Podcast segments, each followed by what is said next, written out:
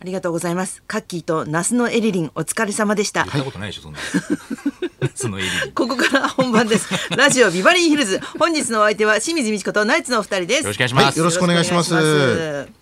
なんか、はいい、とこの方が、はい、あ、そうなんですよ。ええちょっとあのー、けいちゃんですよ。けいちゃんですよねこの番組に二も回にも来てくれた何年か前に出ていただきましたけどね。いとこであり、はい占いというか勘が働くいや方。それでやっぱすごいんですけど、うんあのーなんかねやっぱり最近はあの尾崎うん豊さんうの、んもうファンにうん。なんかななったんですって2年ぐらい前最近なった最近あそ。そううででもも没後何年でも。 10年ぐらい前からずっと尾崎豊さんのことを、んは気になってたらしくて、んでもうやっぱりそこからなんか逃げれなくて、ん自分と向き合った結果2年前から本当のファンになったという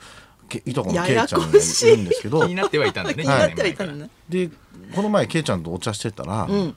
尾崎豊さんうんのこの大親友で、うん僕の知り合いでもある不動産屋うんの松浦さんっていうへえ人がいるんですよ、うんで僕その人とこの前もご飯食べたりしてたから、うんあのこの前ねけいちゃんあの松浦さんっていうね、うん尾崎豊さんのね、うんたら「あカッチンでしょカッチン」って言うんですよけいちゃんが「んえ何?」っつったら「いやカッ勝利でしょカッチン」って言うんですよで松浦さん勝利って言うんですよなんで知ってたんだろわかうんないそれで、その松浦さんのやつとか本とか、そういうの見ても多分出てこないから、んこれやっぱりちょっとケイちゃんって本当にそういう力あるのかな尾崎さんが降りてきたみたいなうおんお尾崎さんが教えたとか降りてきたのかなと思って、死人に口なしだからわかんないうんわね。かんないけどやっぱりなんかマジであるのかね。はい、ちょっと鳥肌立っちゃいましたよ。それでその勝利当てたこともすごいし、うんカッチンっていうあだ名、うんでそれ松田さんに電話したら、うん俺カッチンって言われてたよって言うんですよ。はい本当。本当にそれで今でも尾崎さんのファンの方はカチンと来てますけど。いやま違うあまいですね ありがとうございます終わらせないでくださいよ清。水美智子で した。ケイちゃんの話終わらせないでくださ いよガラガラガラ。ここまえーでこんな形で終わるとは思わなかった 引退してください。瀬野里と一緒です。今日ケイちゃんここまでね。ケイちゃんここまでいや本当にでもそれから尾ね崎。さんがなんかあの、なんかなあったんじゃないの本本かなんいかや残してだからそこにそういうのカッチンがとかって昔の話をしてたんじゃないのだかでも松浦すぐカッチンって出てくるかな。らその尾崎さんの親友だって言ってあったからそうあれだよ。すごい即答だよ。何もうがそのあ松そう松浦って瞬間松浦あカって言っただけでッチンってえへーだから俺は信じてるからケイちゃんのこと、え。いいとこだからまあねい。とこ だし信じてるんだ、はいあの血つながってますしあ そうだね強いねそれはねそうだね。そうそうそうそそれうは強うんそれでなんかいろいろ聞いてびっくりしたのが、うんなんか尾崎豊さんのルーツは、うん岐阜県の高山にあるんですってあ、そうそ調うべそるうそ。とそううなんですよね、うんでうちのおじいちゃんも岐阜の高山にあるんですよすごい不思議そうだよそれでね。清水さんも岐阜じゃないですか、うんそうだからなんか私のうんいとこが、うんその私とは尾崎さんとは血がつながってないけど、うんいとこのやっぱりその関親戚筋うにん尾崎さんいるから、えいつかそのいとこ会で清水さんと尾崎さん呼ぼうってしてたおじいさんがいたっていうのは聞いたことある。いや遠いんじゃないですかじゃあも遠うい一応親戚になるんでしょ血はつながってないけどね。うん、うんいやなんかなんかそれがすごい面白いすなごい不思議だね。不思議だなと思って奇妙。なな花輪さんが絡んでくるのが不思議だ特に。はい花輪さんが高山出身のルーツがあるってののは不僕思の議。家もそうなんですですよねへー僕もそれ最近尺八の先生だったらしいんですよねしかも。はい岐阜高山の尺八の先生だったらしいんですよ先祖がへえ。ファミリーヒストリーやってほしいファミリーヒねス。トリーでねやったらもう清水家と、ね、花輪家と花家と尾崎家尾崎 叱られますよ、岐本当阜高そのう山でちつ。ながる地味だか派手だか。 よくわかんない。ねえでも稀勢の里ですよそうですよね。はい引退しちゃいまうんしてついにねえ本当にでも、土俵人生に一片の悔いもないっていうね、コメント残したんでしょそうなんあの北斗の拳がもともとファンなのでね化粧回しもラオウのね化粧回しとあかじゃあそっから取ったんだあそっからなんだね一片の悔いなしというセリフであものその高さ安すが若いね。うん。高安があのだからケンシロウとラオウとトキっていう兄弟でいるんですけど、うんうんあのまあラオウが好きなんで稀勢の里はへえその化粧回しらを横綱土俵入りにしてたんです、うんうんうんでその梅雨払いと太刀持ちを高安とかがやってたんですけど、高安はケンシロウだったんですよちほうょっと美味しいなと思って高安主役取っちゃってるから本当だ ねラッキーそうだねラッキーだねでもララオウがやっぱ横綱なんだそうそうラオウが横綱ラオウの方が強かったからねなそ北うなん斗だのね剣、うんちゃんと見てないけど、稀勢の里っていう人の素顔はすごい褒められるじゃないですか真面目で、そうですねねまあ僕稀勢の里の素顔はちょっとあんまりうちの兄貴はなんかすごい親交がああそうなんだったみでたいなんもですけど高安関からとか聞いたりすそうる高安とはすごい仲いいので、うん高安にやっぱりどういう人なのって聞くと、もう本当になんか真面目で、もう相撲の話しか、あのーしないみたいな、あうんそういうような感じでは言ってますけどね、うんなあんまりこうか語らないんで高安も。うんそっかそうそうそうそう素性が見えてこないというか多分そそれのがまた愛されるんだよね親方がそういう親方なんですよ、鳴門親方っていう昔のすごい厳しい親方がいて、その親方がもうその勝っても感情を出すなと負けても感情を出すなっていう教えできたから、んあの部屋自体がもともとそういう。あのーなんか喋らないんですよね。あでそうなんだね他の部屋との交流ももともとやってなかった部屋なので、うんうんうんだから本当によくわからないですね素性が。そあそうなんだ、うんうんうん文集だけは出てたねニュース番組であーあの小さい頃天才はいるあし自分じゃないけど努卒力業で文集がね、まあ文文集ね、そうそうそう。あんなちっちゃい頃からそんな考えなんてすごいよねうん達観してるっていうかね相当強かったですからね、稀勢の里は。は土屋さんずいぶん元気ないじゃないですか、大丈夫ですか松之丞バカ野郎言わないって言ったでしょいもう始めるもう前いにいでしょ聞いてんのかな30分間 ふざけやがって松之丞あなたが勝ち目ないですよ絶対に声のトーンでわかります 天然っていじられちゃってよつって怒ってどまうしたてねんねんじゃねえかてめえバカ野郎お前って言わすんだお前バカ野郎ふざけんなよ太田さん見習いだとてめえこの野郎できねえよ俺はキャラ的に引くだろ俺がこんなことやったらふざけんなてめえこの野郎松之丞何がお前高田先生もがっかりだよお前おめえにがっかりだよバカ野郎深夜放送みたいになってきた私物化始まちょっるとなんかあの、最後の音楽流してもらってい いサイコパスの音楽流し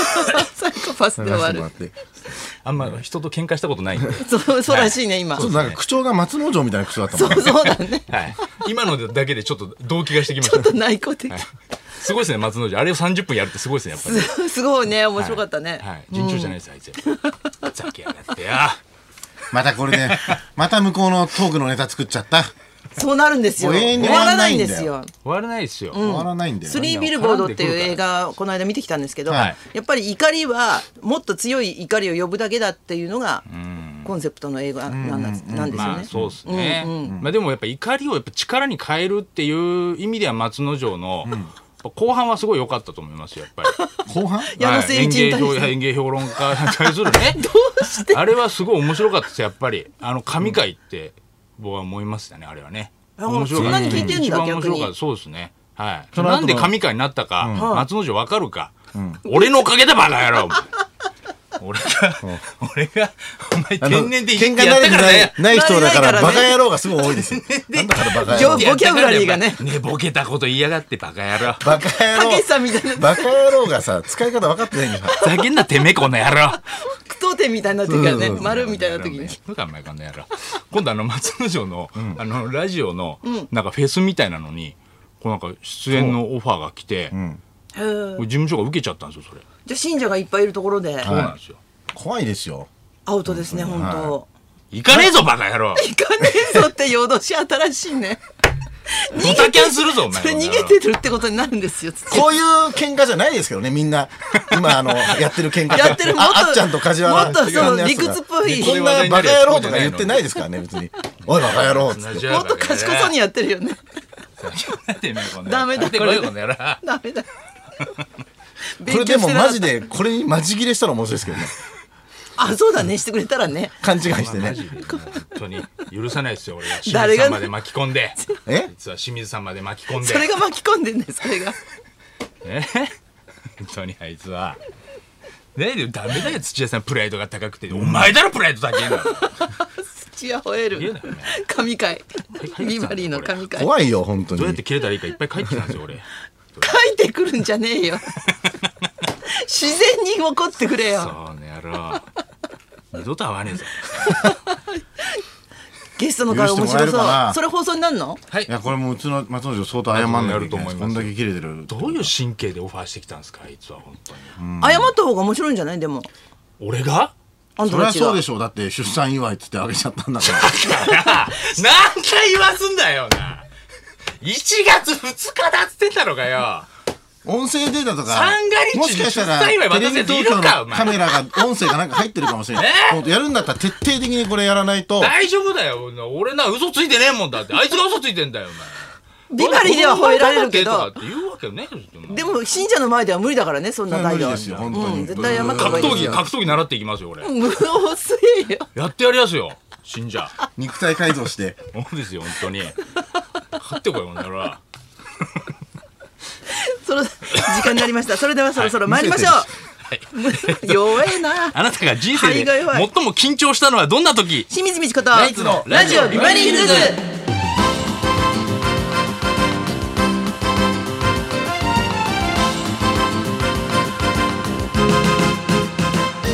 まずはいつものようにリクエストの募集からです、はい、12時台にお送りしてますリクエスト企画音楽道場破り今日のリクエストテーマは緊張リクエストです、えー我々が細野晴臣さんと漫才をした時も緊張したとかやりましたよそれえー森山良子さんはこれまでに緊張したことがないというタフなメンタルの持ち主だった本当強いよねなんていう話からビバリーお聞きのみんなの緊張体験も募集しようとなりました、えー初デートやお見合いで緊張しすぎてやっちゃった失敗、えーあとワンアウトで甲子園に行けるという時にタイムエラーをしたのがトラウマになってるなんていう高校球児とうか、んえー大勢の人の前で上がらないようあなたが実践しているおまじないの話などなど、えー緊張にまつわるエピソードにリクエストを添えてお寄せください。お願いします緊張の話じゃないんだけどいい、はいはいあの武道館で私の友達が見に来てくれて、ええええはいそれでその楽屋にあ行った時に花輪さんを見たと、はいそしたらあまりにかっこいいんでびっくりしたっつって、なんであの人普通だとあんなにか背が高くてかっこいいのに、ルックスもいいのに顔の、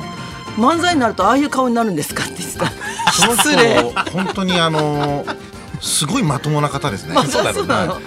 漫才になるとわざとこうどうかし3てるよ枚目にしてるそうですねどうかしてるよすごいまともな方ですね松之丞さん頼むしかって彼女バカ野郎お前ふざけんなてめえよこんなお前が一番苦しいだバカ野郎神田勝利来いよ神田勝利お前も来いよ師匠おいこの野郎神田神田勝利ちょっと油注いで神田一もまとめてこいよ神田一もまとめてよ無理です無理です神田三陽何やってんだよ今で緊張リクエストです聞いてるしか出てな受い付メールアドレスはヒルズアットマーク 1242.com 受付ファックス番号は0570021242採用された方には、日本語で遊んでんだね今日もニュータッチから美味しいラーメン一ケースをプレゼントかかってこいま